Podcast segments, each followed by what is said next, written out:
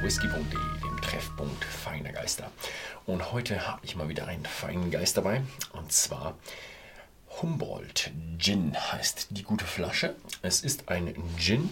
Und das Interessante an dem Gin ist, es ist ein, wie heißt es genannt, Roggen, Rye, Red Rye Dry Gin, 43 Prozent. Und ja, die Geschichte dahinter ist sehr schön. Und zwar, es ist eine Kooperation. Und zwar war das eine ja, Zusammenarbeit zwischen dem Botanischen Garten Berlin und eben der Brennerei. Und die haben dann einen wahnsinnig schönen Gin gemacht. Ich gehe davon aus, dass einfach der Botanische Garten hat einfach eine ganze Menge Kräuter und da konnten sie sehr schön experimentieren und haben hier einen schönen Gin gemacht. Besonders interessant ist auch noch, dass es ein Gin auf Roggenbasis ist. Mhm. Und wenn ich mir so ein bisschen die Zutaten anschaue, wie sie am Ende, ich gehe mal davon aus, dass wir sehr viel experimentiert haben und am Ende sind sie auf die Zutaten gekommen. Äh, Congoa, kenne ich noch gar nicht. Angostura-Rinde, das kennen wir aus den Angostura Bitter. Dann Guarana-Samen, das kennt man so ein bisschen aus Energy Drink aus der Richtung. Und Piment, das ist so ein ja, besonderer Pfeffer. Habe ich auch öfters mal beim ja, Kochen eingesetzt, aber ich weiß immer nicht genau, wann man Piment dazu tut. Hm, deswegen ja, nutze ich es gar nicht so oft.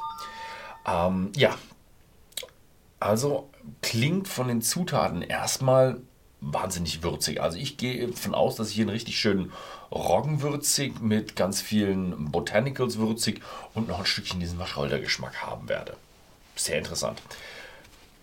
Ja, Humboldt Gin haben sie ihn dann genannt, weil Humboldt, Alexander von Humboldt, war der 250-jährigste Geburtstag und ähm, deswegen hat, äh, haben sie in seinem Namen gewidmet. Er war so ein, ja, er hat ein, ein Denker der Zeit, sagen wir es mal so. Er hat das Weltwissen damals reflektiert und auch, so wie ich es verstanden habe, äh, ja, neues Wissen hinzugefügt ich bin da nicht so ganz der, der Typ. Also ich bin Ingenieur. Aus dem Ingenieurkunst kennt, man ihn jetzt nicht. Aber ja. Ich will ihn jetzt auch nicht kleinreden.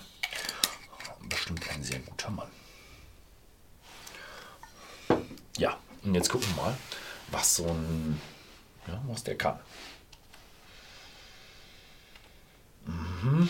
Ja, also richtig schön eine Mischung aus Wacholder,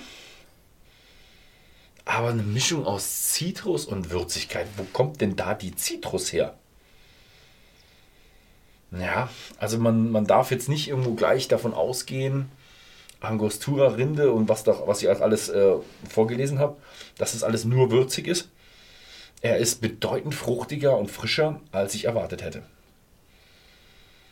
Ja, ja, passt. Oh, schöne Geschichte, ja. Okay.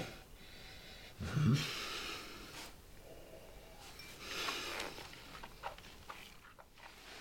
Mhm.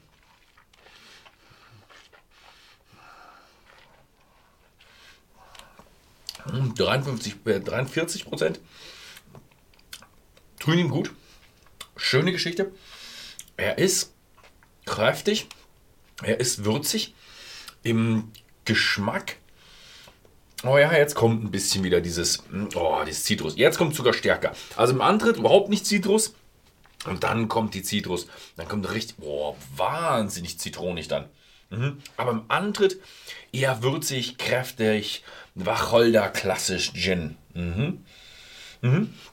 Gibt es bei whisky.de übrigens für 21,90 zu kaufen. Also es ist ja, kein so ein teurer Gin. Mhm. Hm. Schätze mal, dann wird das Rye-Destillat, der Roggen, auch irgendwo auf einem größeren destilliert worden sein. Und die äh, Zutaten sind jetzt, glaube ich, auch nicht. Ich kenne Kongoa, kenne ich nicht.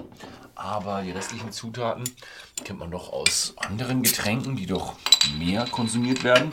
Also können sie gar nicht so teuer sein. Also Aber es ist echt eine schöne Mischung. Also am Ende kommt es nicht darauf an, wie viel äh, die Sachen kosten, die da reingehören, sondern äh, es kommt eher darauf an, wie das Ganze schmeckt. Jetzt gucken wir mal, wie es in einem äh, klassischen Tonic Water rüberkommt. Mhm.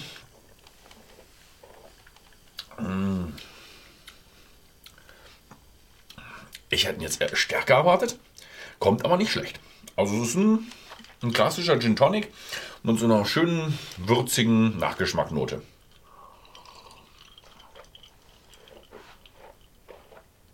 Mhm.